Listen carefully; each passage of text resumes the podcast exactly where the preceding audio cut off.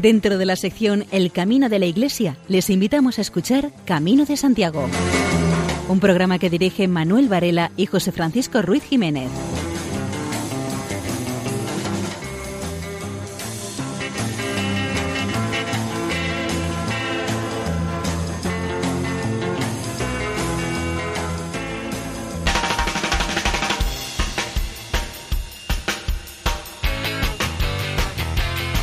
Queridos oyentes, les damos la bienvenida a un nuevo programa de Camino de Santiago en la sintonía amiga de Radio María. Les invitamos a que nos acompañen en nuestra peregrinación nocturna virtual a través de las ondas un día más.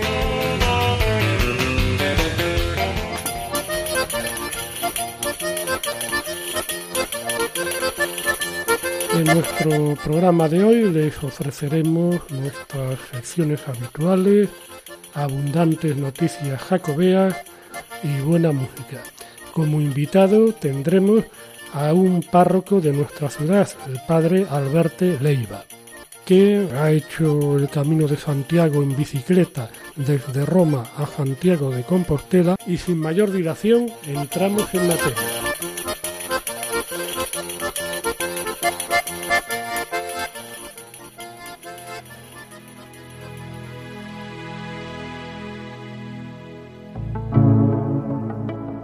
Cuando vamos al camino es una oportunidad para conocerte a ti mismo.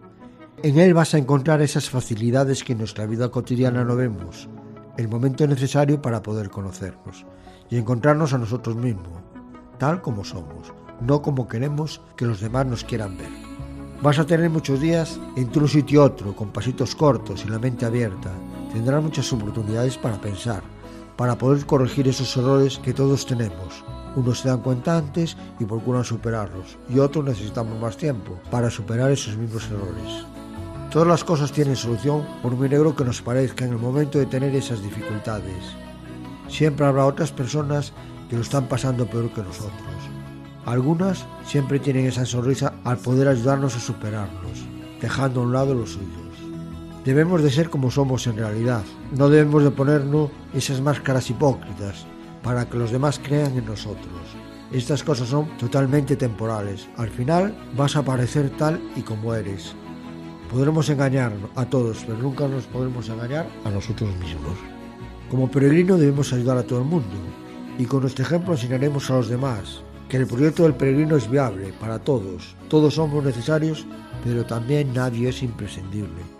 Si nosotros no hacemos o no sabemos hacer una cosa, siempre habrá una persona que esté dispuesta a ayudarnos y superar esos problemas que a nosotros nos parecen irrealizables. No hay ninguna cosa imposible por realizar. Si ponemos todo nuestro empeño en esas cosas, es realizable, por muy difícil que lo veamos. Eso va dentro de la persona.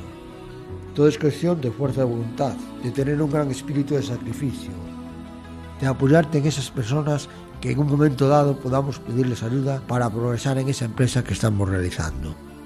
Como dice el refrán, siempre hay un roto para un descosido. Siempre hay una buena persona que al ver las dificultades por las que estamos pasando no duda en echaros una mano para seguir en esas cosas que estamos realizando, que nosotros hemos programado con todo el cariño, como se cogen esos proyectos que nos ilusionan, que solamente podemos hacerlos una vez, el intentar superarnos a nosotros mismos, también nosotros debemos ayudar a personas que quizá tal vez lo están pasando bastante mal, bastante peor que nosotros. Debemos de tomar el camino como una forma de conocernos a nosotros mismos, avanzar lo mismo que con nuestros pasos vamos acortando kilómetros para llegar a la meta. Abramos nuestra mente para también poder llegar nuevos a la meta.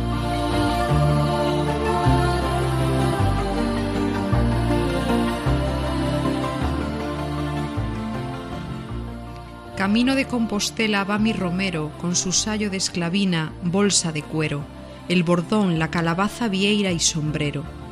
El corazón se alboroza dentro del pecho por ver muy pronto a Santiago, hijo del trueno de las milicias de Cristo, gran caballero. Camino de Compostela va mi romero cruzando montes y llanos, bosques y yermos, sobre su frente acumula soles y hielos, hambre, sed y mil fatigas, lluvias y vientos. Dímelo, mi buen anciano, dímelo luego. Me dirijo a Compostela. ¿Hállase lejos? Y el buen anciano responde, sigue el sendero. Escondido en la enramada trina un jilguero, dímelo por caridad, hállome lejos, y la vecilla responde, sigue el sendero. Igual pregunta dirige a un riachuelo, y el agua humilde susurra, sigue el sendero.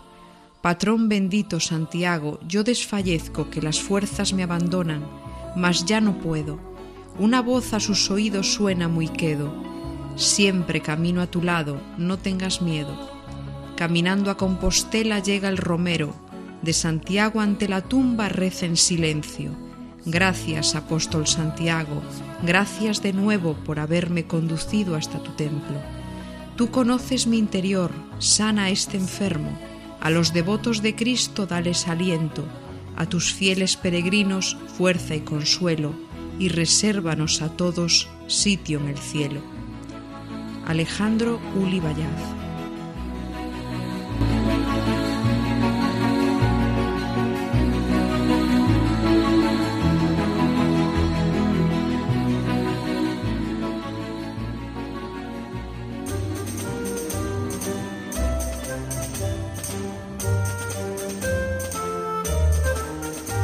sábado 23 de septiembre en Hospitalet de Llobregat hay una charla debate sobre el camino.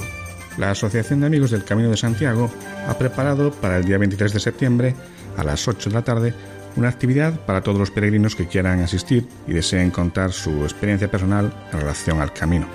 Esto se hace para que la gente que tenga marcada la ruta jacobea en su mente pueda charlar y debatir coloquialmente para así enriquecerse aún más. La Asociación de Amigos del Camino de Santiago de Hospitalet de Llobregat también acaba de elaborar en formato PDF la guía del Camí catalán desde Barcelona hasta Zaragoza, pasando por el monasterio de Montserrat, desde donde se dirige a Logroño para unirse al Camino Aragonés. La guía se encuentra en su página web y a libre disposición de los peregrinos que deseen usarla. La asociación solicita de todos aquellos peregrinos que recorran esta ruta la colaboración para perfeccionar el detalle del recorrido, aportando la información que consideren necesaria.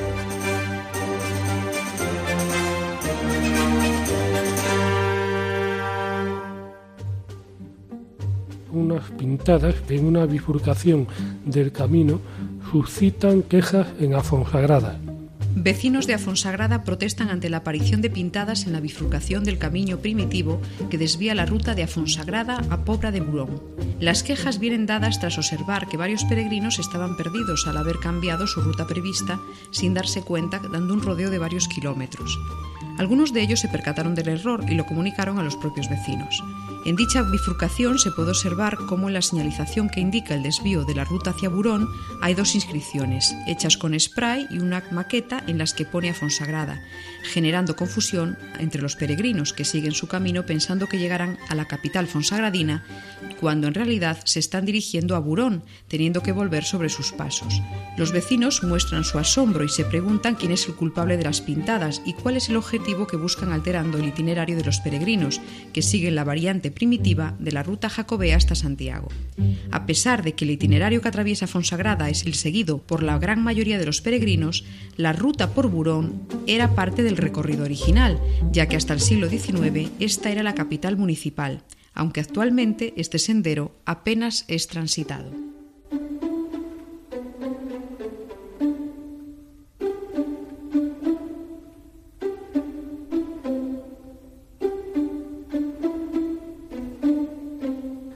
El ayuntamiento de Sagún edita el primer plano de la villa en idioma coreano. La notable presencia de peregrinos coreanos en el Camino de Santiago ha llevado a editar el plano de la villa en el idioma de estos romeros asiáticos. Hasta el momento se ofrecía información de la villa en español, francés e inglés. Si bien la concejala de Cultura, Rosa María Quintanilla, se había comprometido a reunir un equipo técnico que hiciera posible esta nueva edición pionera en este itinerario cultural europeo. El folleto ofrece a los romeros que llegan de Corea del Sur información sobre los monumentos que pueden visitar y los recorridos por la villa, así como la situación de estos, historia e imágenes. Ha sido el Departamento de, Idiomas de esta institución la encargada de la traducción de los textos del español al coreano, junto con la ciudadana de Corea, Hekin.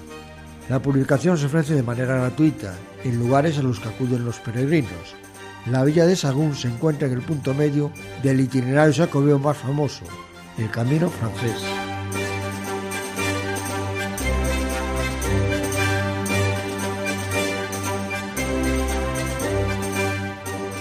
En el camino primitivo, a su paso por Lugo, colocan vieiras de bronce para señalizar el itinerario por un sitio que no es. Desde la Administración insisten en desviarlo por donde quede mono, a pesar de que el trazado original no sea solamente más atractivo, sino, lo que es más importante, es más correcto y lo históricamente adecuado. Alguna administración ha puesto unos indicadores de metal en el suelo de Lugo en que se señaliza, presuntamente, el trazado del camino por la ciudad. El problema es que nuevamente han desviado a los peregrinos por donde no es, y esto viene ya de viejo. La intención es esconder el mal estado de uno de los barrios lucenses, el barrio del Carmen, que previsiblemente da vergüenza para cualquiera que pase por allí.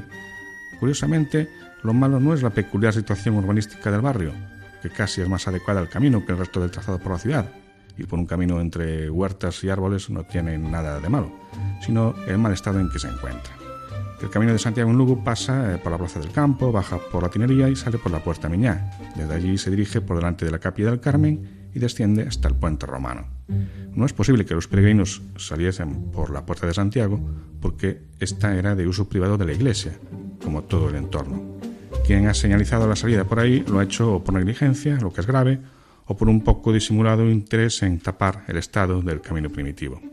Parece que no hay comunicación entre las administraciones que se encargan de delimitar el camino, y lo que sí hay es un debate abierto en la ciudad lucense sobre la señalización de esta ruta jacobea a su paso por la capital de la provincia.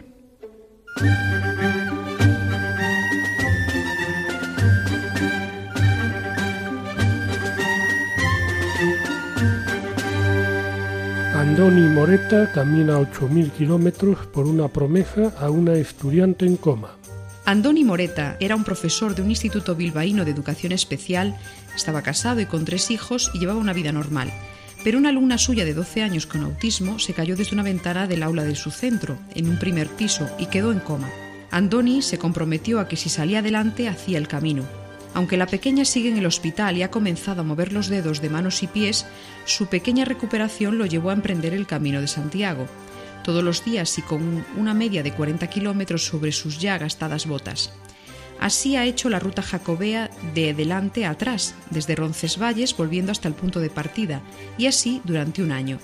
En total ha caminado más de 8.000 kilómetros, el equivalente a la distancia entre España y la India en línea recta. Sus 53 años no le han hecho perder fuerzas, al contrario, la promesa que hizo le dio fuerzas aunque también reconoce que siempre gozó de muy buena salud y de una condición física excelente, ya que desde muy joven practica deporte desde natación hasta boxeo. Le gusta caminar solo, en silencio, aunque también dice haber encontrado peregrinos estupendos por el camino. La gente es estupenda, da lo que sea, y es de todo tipo, incluso sus motivaciones son múltiples. Se ha cruzado desde jóvenes que hacen el camino por motivos religiosos hasta padres que tienen un hijo con una enfermedad incurable o personas con minusvalías. Cuando dejó su tierra natal, Bilbao, Andoni Moreta echó mano de unos pequeños ahorros para emprender el camino. Pese a dormir en albergues y que mucha gente generosa le ofrece comida o lugar donde guarecerse de la lluvia o el frío, dice que un pobre no puede hacer la ruta jacobrea. Detrás ha dejado un sinfín de amigos y muchas anécdotas que quizás se conviertan en una narración. Su idea es hacerlo para niños especiales como los que tenía en su clase, con síndrome de Down, autistas, discapacitados. No quiere pensar en lo malo porque su talante es positivo. Sin embargo, este peregrino que rompe con los tópicos de este perfil denuncia que muchas noches tuvo que dormir a la intemperie porque no le dejaban dormir en el albergue con el perro que lleva. Por el contrario, subraya el gesto de una desconocida que le dio de comer y 50 euros.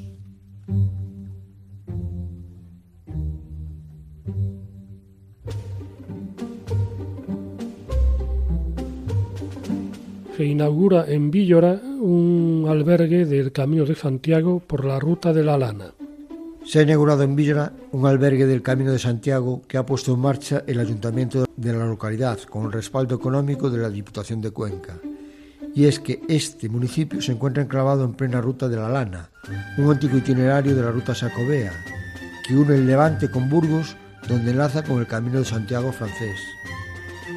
Prieto, el presidente de la Diputación de Cuenca ha visto con muy buenos ojos esta iniciativa municipal de poner en marcha un albergue con el que dar servicio no solo a los peregrinos de la Ruta de la Lana, sino también a cualquier visitante que opte por disfrutar de la impresionante riqueza histórica y natural que atesora esta comarca, donde se encuentra desde el bello paraje de las chorreras hasta las pinturas rupestres de Villar de Humo, pasando por la Torre Albarrana o el Puente del Imposible.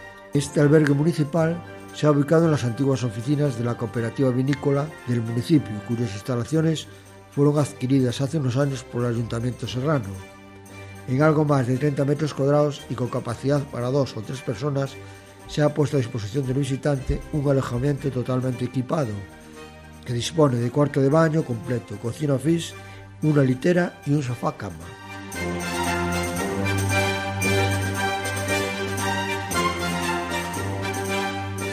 Tres peregrinos fueron rescatados en helicóptero por la Guardia Civil en Molina Seca. Dos mujeres y un hombre italianos se desviaron de la ruta principal por el antiguo camino hacia el río y no sabían cómo salir después, creyendo que se habían desviado mucho del camino. En realidad estaban solo a dos kilómetros de Molina Seca. Llamaron para pedir auxilio y efectivos de la Guardia Civil en helicóptero que estaban por la zona los socorrieron. Los llevaron a las puertas del albergue del pueblo, donde se hicieron cargo de ellos otros agentes de la Guardia Civil. Y no tendrán que abonar eh, ninguna multa, ya que es un servicio público que no implica gasto en caso de emergencia.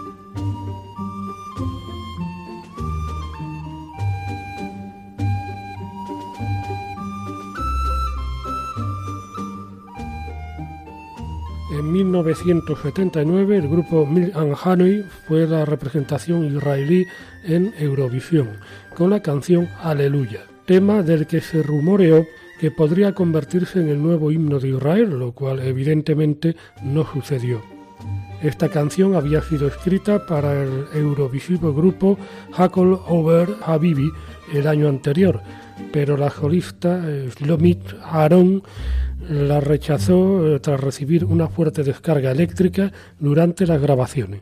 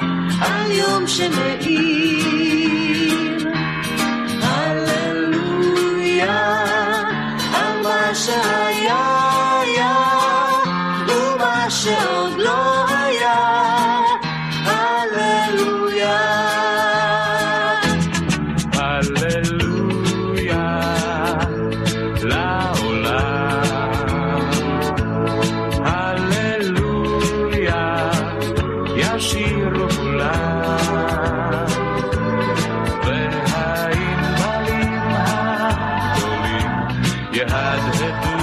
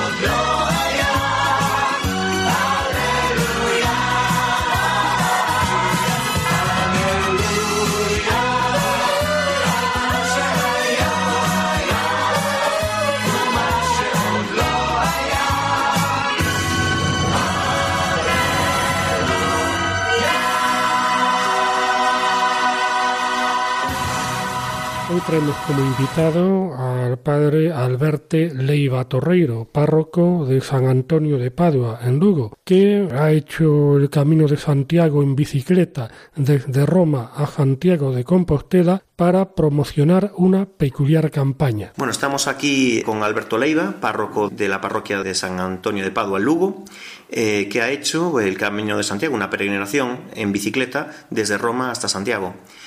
Alberto, ¿cuáles han sido las principales motivaciones personales y espirituales para hacer un camino tan largo de 2.824 kilómetros? Eh, la motivación principal, eh, pues es una motivación espiritual, eh, ya que, pues bueno, uno es una persona vocacionada, mi vocación es el sacerdocio y el Camino de Santiago, pues de siempre supuso un, un atractivo eh, para pues redescubrir eh, pues lo, fundamental de, mi vida y de la vocación. Es decir, es una oportunidad para encontrarse con, el Señor pues a través de ese sendero que conduce a Santiago de Compostela. ¿Es la primera vez que haces el Camino de Santiago? Sí, es la primera vez, por eso que eh, a esa motivación pues añade, si quieres, pues el entusiasmo de ser la primera vez y la verdad es que con el trabajo de la parroquia no es muy fácil reservarse un mes entero para hacer Camino Santiago. Es un privilegio que yo no sé si tiene muchos sacerdotes, pero bueno, yo tuve la oportunidad este año y, a mí me, pues bueno, me, entusiasmó y me cundió. Si tuvieras que escoger una etapa, ¿con cuál te quedarías? Hombre, hay etapas eh, que son muy significativas, muy especiales. Por ejemplo, la primera etapa, la etapa de la salida, allí en la plaza de San Pedro, después de participar en la audiencia con el Papa, pues fue una etapa muy emocionante porque era el inicio del camino. Después otras etapas, eh, aunque la gente dice que lo más emocionante es llegar a Santiago y eh, entrar en el Obradoiro y abrazar al apóstol y participar en la misa del peregrino, yo siempre digo que para un gallego, para pues una persona de Lugo, como es mi caso, esa emoción se va dosificando y hay etapas que son pues entrañables y que tienen un significado, una emotividad, una carga, si quieres, espiritual, pues muy importante. Por ejemplo, la entrada en Galicia, la llegada pues al santuario de Cebreiro, porque pues, es como sentirse en casa, como sentirte que te acoge pues tu madre, la madre de Dios, allí en aquel lugar que es, no sé, para los de Lugo tan especial, donde también allí se conserva pues el, milagro de, la transformación del pan y el vino en el cuerpo y la sangre del Señor y que es el paso, la entrada natural a Galicia, por donde pasan todos los peregrinos, bueno, con todo lo que conlleva, ¿no? Llegas cansado, pues, eh, no sé, eh, encontrarte con tu gente, con tu tierra, con lo que es tu, no sé, tu vida, tu historia, eh, tu historia de fe, es pues muy, muy especial. Y otra etapa, también, pues bueno, pues yo sé, que, guardaré en el recuerdo para siempre fue la, etapa que, termina en, Lugo. Hicimos ahí una pequeña variante del camino francés y llegamos a Lugo. Y claro, en Lugo pues había un grupo de personas en la catedral que nos estaban esperando. Eh, yo sabía que había gente que me seguía a través de las redes sociales, del Facebook especialmente. Y entonces, pues bueno, el, llegar aquí, eh, a, a, nuestra ciudad y el llegar a, encontrarte con la gente de tu parroquia, con tus amigos, incluso con, la familia, pues también es muy entrañable. Y digo por eso que se dosifica esa emoción que un peregrino, a lo mejor extranjero, pues experimenta cuando llega a Santiago. Y hablando de cuestiones prácticas en el camino, ¿lo has encontrado bien señalizado? ¿El trato ha sido correcto los albergues? ¿Ha sido fácil encontrar iglesias abiertas? Bueno, aquí tenemos que distinguir pues eh, lo que corresponde al, trayecto que hicimos en Italia, el que hicimos en Francia y en España, porque en Italia y Francia eh, nosotros no nos orientamos exactamente por el camino. Pero sí tengo que decir que está bien señalizado, incluso en Francia es, es fácil encontrar indicaciones eh, que te guían para que no te pierdas y, sigas el, trazado del Camino de Santiago. En España sí, en España pues, no hace falta prácticamente nada, o sea, uno siguiendo la flecha amarilla pues llega sin perderse, pero nada, ni un kilómetro, llega a Santiago sin, sin duda alguna. Y bueno, después en relación a otras experiencias ahí del camino, la gente es súper acogedora, pero eso tanto en Italia como en Francia, y bueno, ya no te digo nada, en España. En España con los peregrinos yo creo que la actitud de la gente, la reacción de la gente es extraordinaria, ¿no? De, de hospitalidad, de generosidad, de, bueno, de uno se siente muy animado, ¿no? Y, y, no sé qué más decirte en relación a todo esto, que bueno, que los albergues, eh, una cosa que me llama la atención es, por ejemplo, que incluso hay lugares, hay restaurantes que tienen el menú del día a un precio, a 10 euros, por ejemplo, ¿no? Y, y para el peregrino, pues mostrando la credencial, en lugar de 10 euros, 8 euros. Y eso me gusta porque me parece que es un trato especial que, que, bueno, que tiene en cuenta las condiciones en las que un peregrino hace el camino un peregrino, pues bueno, eh, lleva dinero, pero no lleva mucho dinero. No hace turismo, hace el Camino de Santiago y por lo tanto yo creo que hay que facilitarle en la medida de lo posible eh, todos los medios para que pueda cumplir ese deseo de llegar a Santiago. Y las iglesias, pues sí, las iglesias en Italia pues eh, es muy agradable porque en cualquier sitio, en cualquier eh, pueblo y bueno, en las ciudades ya, por supuesto, hay muchas iglesias abiertas, eh, incluso te encuentras con, con, grupos, a veces en alguna parroquia te llama la atención, porque en la época que fuimos, en el mes de julio, pues ya es una época en la que no hay tanta actividad en la parroquia, pero sí que te encuentras con grupos incluso de niños, de padres que están allí pues haciendo actividades, que tienen organizado un campamento, que están haciendo algo en relación a la caridad. En Italia eso, bueno, es eh, muy gratificante. En Francia es muy difícil, porque en Francia hay muchas iglesias, se te llama la atención las construcciones, unas iglesias, unos campanarios que se ven a lo lejos, pero después ya que sí es muy difícil encontrar una iglesia abierta en Francia, ¿no? Tienes que orientarte un poco por los horarios, a veces hay señalizaciones en la carretera que indican en el lugar eh, al que estás llegando los días y las horas que hay Eucaristía. Eh, celebramos misa, por ejemplo, en un pueblo que nos decía pues la gente, la señora que nos abrió la iglesia, que tenían misa una vez al mes y que el cura vivía a 100 kilómetros de allí. Entonces, pues bueno, yo entiendo que también es eh, un problema a nivel de, de, pues, de número de sacerdotes. Y bueno, sí, está todo muy bien cuidado, pero en definitiva lo que interesa, que es que la iglesia esté abierta, pues es, es más complicado. Y en España sí, en España, y bueno, sobre todo los, las etapas que coincidieron en, sábado en domingo, pues, y, bueno, para mi sorpresa, iglesias en las celebraciones de la Eucaristía llenas de gente. Que a veces nosotros tenemos la sensación de que esto, pues somos cuatro gatos, y no es así. Gente de todas las edades, además, y unas Eucaristías en las que estuve, por lo menos, eh, muy vivas, ¿no? La gente participaba en el canto, eh, había eso, pues niños a lo mejor que se acercaban al presbiterio, eh, gente joven haciendo las lecturas, o sea, sí que descubres la riqueza de vida que hay en muchas comunidades. Y bueno, y el colofón es Santiago de Compostela, la misa del peregrino, que tuvimos que hacer prácticamente 40 minutos de cola para entrar a la catedral. ¿Y algún momento pensaste en abandonar alguna etapa más dura? Bueno, las etapas algunas sí que se hicieron duras, sobre todo por las condiciones climatológicas, por el calor. Las primeras sufrimos una ola de calor en Italia, a veces pedaleamos entre 35, 38 grados algún día y nos costó. Tanto como abandonar, no, porque eh, solamente tienes en mente hacer la etapa ir acercándote y, cumplir con cada jornada para llegar a Santiago. Etapas duras, eh, bueno, nosotros íbamos tres en bicicleta y tuvimos un pequeño percance y un compañero se cayó, se rompió la clavícula y tuvo que volver de, desde Francia a España. No pudo terminar, esa fue una etapa dura, sobre todo eh, pues a nivel anímico, porque bueno, el camino también entre los tres llevábamos muy bien y, bueno, perder a uno de los, bueno, de los integrantes de esta peregrinación pues también fue duro. Y fue un momento también que de, de prueba, de, no sé, pero forma parte del camino, las dificultades. El camino no es todo que te salga según lo previsto, el camino también, yo digo que es, es un símil para entender o, o, explicar lo que es la vida. A veces hay etapas que se hacen más difíciles, pero uno no puede tirar la toalla, ¿no? Y uno sabe que quien, quien te sostiene pues es, es, es la fe y es eh, ese empuje que te, da, que te da la fe y ese deseo de, de descubrir, redescubrir pues tu vida de fe, de encontrarte con el Señor y eso yo creo que en la vida y en el camino es lo que va tirando. ¿Tendrías pensado volver a repetir la, la experiencia o animarías a la gente a que iniciara una experiencia similar?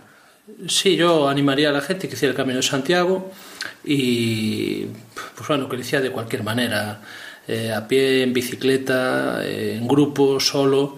Eh, es enriquecedor encontrarse con, con, lo que significa el camino y con mucha gente que a lo mejor sin una motivación únicamente religiosa, espiritual, se pone a caminar y desconecta a lo mejor de, de la rutina diaria, del estrés, de los problemas, del trabajo y se centra en su vida. Y eso siempre es una ocasión pues para eh, encontrarte eh, pues encontrarse con uno mismo y descubrir también pues a lo mejor pues el sentido de tu vida incluso pues bueno pensar sobre tu, tu, tu fe y, y, estar dedicando un tiempo yo creo que especial pues eh, las personas que tenemos fe a Dios y a tu relación con él a, a todo eso y eso te hace te ayuda mucho y te sales fortalecido del camino pues muchas gracias por comentarnos eh, y hacernos partícipes de esta experiencia. Están escuchando Camino de Santiago en Radio María. Ramzi Aburewan, elegido Personalidad Cultural Palestina 2017, nació en 1979 en Belén. Pasó su infancia y adolescencia en un campo de refugiados, donde fueron a parar sus abuelos después que los expulsaron de su casa en 1948. Durante una operación militar israelí, su mejor amigo fue asesinado. Participó entonces en la primera intifada. En 2002 creó la asociación Al-Tamandiati, que promueve la escolarización de los niños palestinos y les facilita el acceso a la música, sobre todo a los que viven en campos de refugiados, como medio para superar las dificultades cotidianas.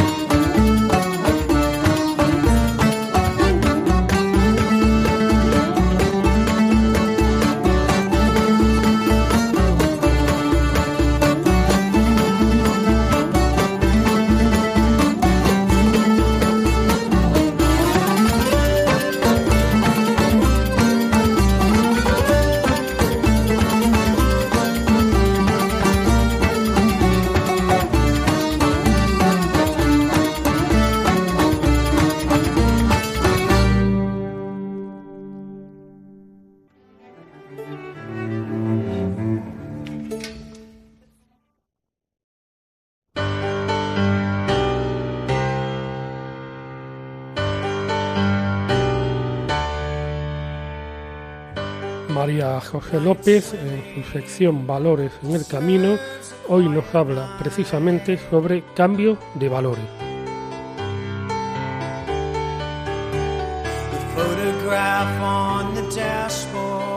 Si escuchamos a la mayoría de los peregrinos que concluyen su tránsito ante la tumba del apóstol, vemos que el camino es distinto, especial, significativo. En la peregrinación hay un antes y un después, porque se produce una transformación profunda del ser. El camino es, antes que nada, la persona del peregrino, única e irrepetible.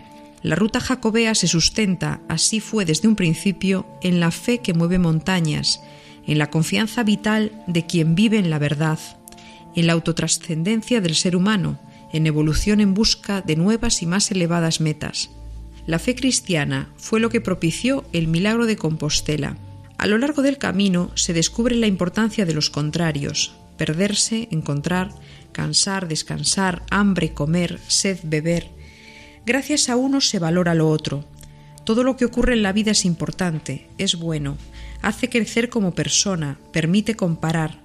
Se acepta cada situación tal cual es. A veces se aprende más de las derrotas que de las victorias. Uno de los grandes errores de nuestra sociedad consumista es valorar poco lo que no se puede comprar con dinero. Y aquí entran valores humanos como el amor, la bondad, la justicia, la generosidad, la paz, la humildad. El camino es una pedagogía que nos lleva a recobrar el sentido de lo profundo de la vida. Los valores humanos son los verdaderos frutos del camino de Santiago, el verdadero tesoro.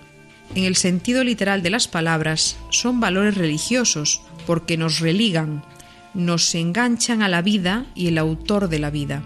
Muy a menudo en el camino sale lo mejor de las personas, sale el carácter de quien yendo con otros calla su cansancio para animar a quien va fatigado, más hecho polvo o más desanimado. El que no piensa primero dónde va a dormir él, sino el que va peor. Sale la generosidad de quien comparte la información que tiene con aquellos que vienen menos preparados. Los valores cambian de sentido, por ejemplo, ante un mundo de consumo, de usar y tirar, el camino parece decirnos que es preferible lo reutilizable, lo que dura, lo que se puede usar en distintas ocasiones y con distintas finalidades. Una navaja multiusos, el chándal pantalón pijama, el anorak capa de agua, el paño para el frío que puede usarse como cinta para el sudor. Ante un mundo que nos dice que lo nuevo es preferible a lo usado, el peregrino descubrirá que las mejores botas para andar son las viejas, las usadas, las que ya están acostumbradas al pie, que es mejor la mochila que ya conoce el surco de las espaldas, y que el mejor pantalón de deporte es aquel que estamos cansados de usar, pero jamás nos hizo ninguna rozadura. Ante un mundo que no le da valor a lo pequeño, la mochila se llena de pequeñas cosas que pueden tener un gran valor, las agujas para curar ampollas, las bolsas de plástico que mantienen impermeable la ropa, una linterna para la oscuridad, un abrelatas y muchos otros detalles a los que nunca prestamos atención porque los damos por hechos.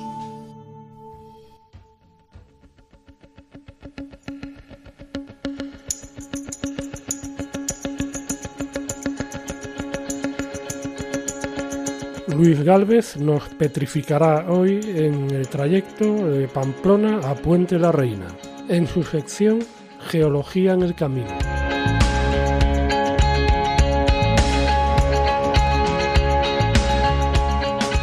El camino desde Pamplona en dirección a Puente la Reina, en sus kilómetros iniciales transcurre entre las margas azules, muy ricas en foraminíferos bentónicos, que conforman la depresión donde se ubica la capital y algunos depósitos cuaternarios.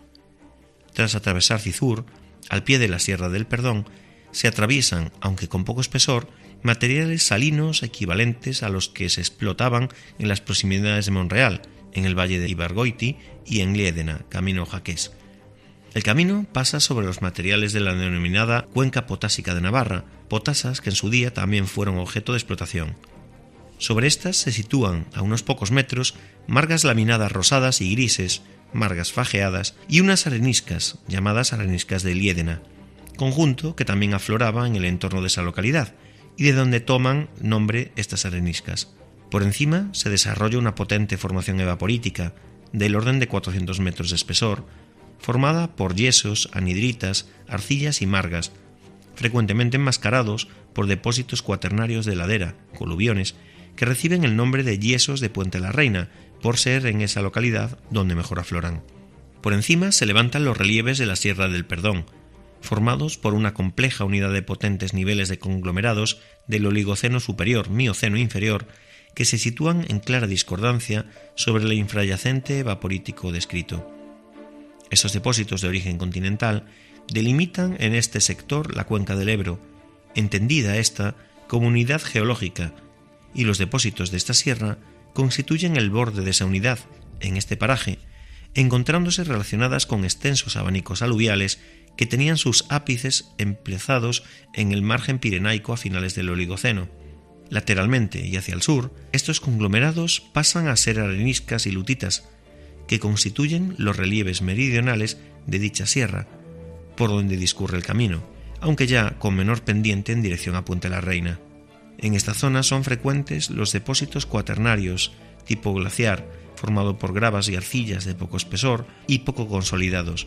Sobre todo este conjunto litológico transcurre el camino en dirección a Puente la Reina, donde un poco antes de llegar a dicha localidad confluye con la ruta aragonesa en la localidad de Óbanos.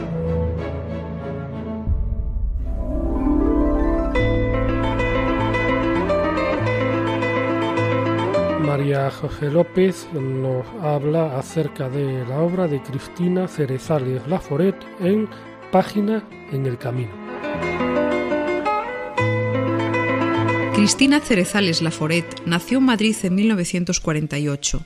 Hija de escritores Carmen Laforet, ganadora brillante en 1944 del Premio Nadal, y Manuel Cerezales, periodista y crítico literario, podría haber sido rehén de este suceso filial, ser conocida solo como hija de Laforet, pero la lucha de la escritora por buscar la identidad humana y literaria ha roto aquella dependencia, convirtiéndose en una creadora con personalidad propia. En 1996 decidió dedicarse con exclusividad a la creación literaria. Realizó el Camino de Santiago del que aprendió que la vida hay que recorrerla liberada de todo lo innecesario, que es casi todo lo que tenemos, y en consumo con los demás porque debemos ser útiles a quienes nos necesitan. Actualmente da charlas, conferencias, talleres de expresión artística y, por supuesto, escribe. Fruto de la experiencia purgativa del viaje jacobeo, escribe Por el camino de las grullas en el año 2006. Lleva además consigo los aires musicales de la tierra gallega por la influencia vital de su padre, gallego de pura cepa. Esta novela sitúa a varios personajes en un tramo del Camino de Santiago durante una Semana Santa de nuestra época. Son personas de nacionalidades diferentes que se encuentran para vivir juntos la experiencia que aporta esta importante ruta española. Todos tienen en común una vida pasada, lastrada de problemas y conflictos, y la necesidad de superarla mediante la exploración de sus propias vidas. Durante el trayecto se recrean situaciones que la autora vivió en el recorrido que realizó antes de escribir la novela, descripciones de villas y pueblos, naturaleza, costumbres locales que influyen en el carácter realista de la obra. A lo largo del viaje más espiritual que religioso, los peregrinos deberán librarse de sus ataduras para tomar las riendas de sus vidas afirmó Cerezales, quien reconoció que muchas de las anécdotas relatadas en el libro están inspiradas en situaciones y personas que ella misma conoció durante sus experiencias como viajera. El título de la novela se inspira en uno de los peregrinos, un budista que insta a los viajeros a pararse y reflexionar mientras les enseña a elaborar unas grullas con papel. Las complejas relaciones familiares de amistad, la carga del pasado, la recreación de la gastronomía, la naturaleza o las costumbres de los habitantes de cada lugar por el que pasan y, en definitiva, la aventura y consecuencias del viaje son algunos de los elementos tratados en la novela. Por supuesto, lo importante no es llegar, afirmó Cerezales, autora de libros como De Oca a Oca o después de Buanesbar, para quien los viajes empiezan cuando terminan, que es cuando te llegan muchas de las sensaciones que han surgido y comienzas a entender algo de lo que has aprendido. En resumen, novela grupal y de experiencia que enseña acerca de los entresijos del alba humana. Están ustedes en la sintonía de Radio María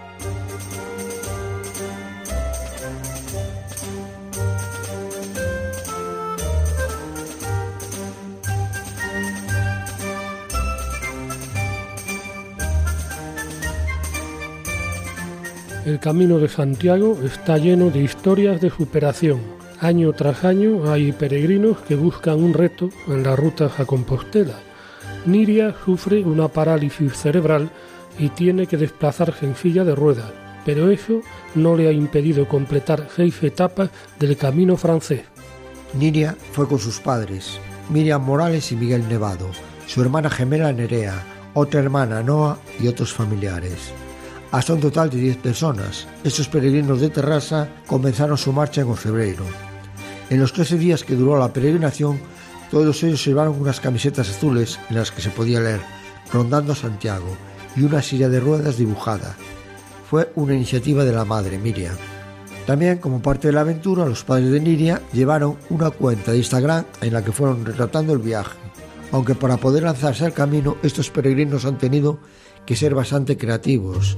Los senderos hacia Santiago son dificultosos para personas de movilidad reducida, lo que obligó a buscar una solución. La silla la hemos hecho nosotros. Unos amigos tienen un taller, así que les llevamos dos sillas antiguas, una bici de la hija menor, Noah, algunas ruedas de recambio y con todo eso fabricaron una silla especial, porque con su silla de ruedas normal piensan que no lo podrían haber hecho. En cuanto a la experiencia, Miriam afirma que ha estado muy bien. Al principio tenía algo de miedo. Con la silla de ruedas no se sabe cómo ser hasta que uno se encuentre en, esa situación. Pero ha sido una experiencia genial. Además explica que al hacerlo con la familia se pasa mucho mejor. Pero estos aventureros catalanes ya se habían enamorado mucho antes de Galicia. Miriam solía venir de pequeña con sus padres, con los que visitó diferentes zonas de las provincias costeras. Esta familia catalana, uno sabe cuál sería su siguiente reto, pero sí tienen claro que le gusta pasar vacaciones diferentes con sus tres hijas.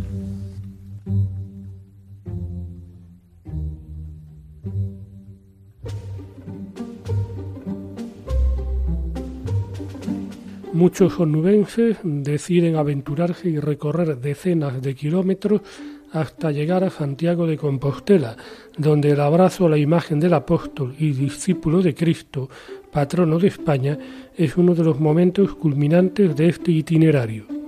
Un grupo de 15 personas procedentes en su mayoría de la parroquia de Nuestra Señora de la Granada decidieron peregrinar hace unas semanas a Santiago, en esta ocasión realizando el denominado Camino Portugués para ello iniciaron sus pasos en la ciudad fronteriza de Tui, en Pontevedra, a algo más de 100 kilómetros de Santiago. Los moguereños, acompañados de su párroco, José Manuel Raposo Hernández, así como de una furgoneta de apoyo, hicieron este camino uno de los menos conocidos. Alonso Macías es uno de los moguereños que hace algunos meses se propuso caminar a Santiago junto a otros jóvenes en compañía de su novia. Para él la experiencia ha sido muy positiva y le ha enriquecido bastante. Tal es así que, al igual que otras personas de su grupo, planean volver a hacer el camino para el próximo año, pero desde otro sitio, seguramente el camino francés. Una opción por número de jornadas es hacer el camino de Santiago desde Huelva. Es el denominado Camino Sur, que desde la capital de la provincia, cruzando el Andévalo y la Sierra de Aracena, llega hasta la ciudad extremeña de Zafra, donde se entronca con la ruta mozárabe, que lleva a los peregrinos a Santiago por la Vía de la Plata. El Camino Sur es un itinerario en auge. En los últimos años aumentó el número de personas que toman esta senda. En lo que va de año ya han realizado el Camino Sur más de 300 personas, pero no solo de Huelva, sino de otros lugares de España y también del extranjero. De hecho, las últimas personas de fuera de nuestras fronteras han llegado desde Escocia, Italia y Hungría. Este año se aspira a superar la cifra de las 500 personas, que fue registrada en años anteriores. Aunque es un camino poco conocido, cada vez son más los onubenses que deciden hacerlo, sobre todo quienes tienen tiempo suficiente para recorrer tantos kilómetros. Y no es indispensable comenzarlo desde la capital, pues se puede salir desde cualquier población e incorporarse en la etapa más cercana.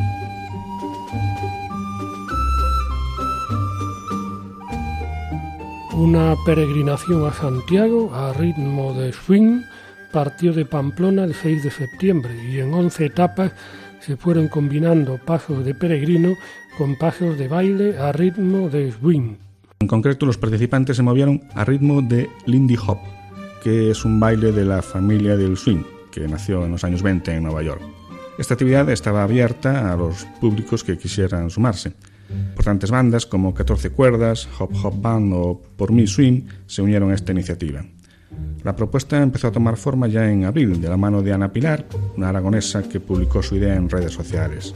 Y la iniciativa atrajo el interés de cientos de personas, tanto de España como de otros países. El esfuerzo fue duro, pero gratificante, sobre todo cuando se contactó con personas que comparten el entusiasmo por esta idea desde el pueblo vecino hasta rincones de Francia, Bélgica, Estados Unidos o Israel.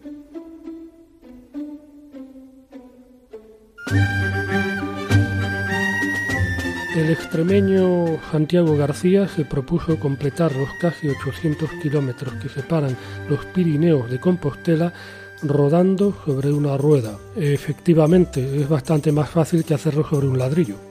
Santiago García, que nació en Puebla de la Calzada, en la provincia de Badajoz, lleva años montando en monociclo.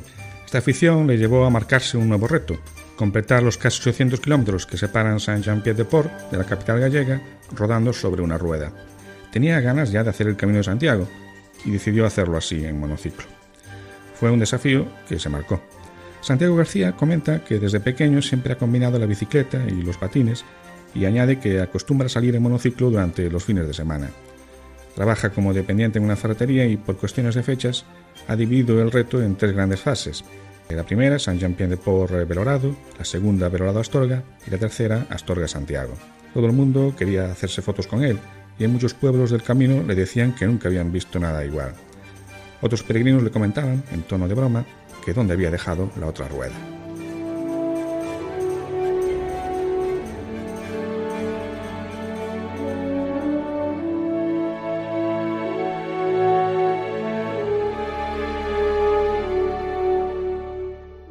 Hasta aquí hemos llegado por esta noche. Les esperamos como siempre dentro de dos semanas. Hasta entonces, buenas noches y feliz andadura.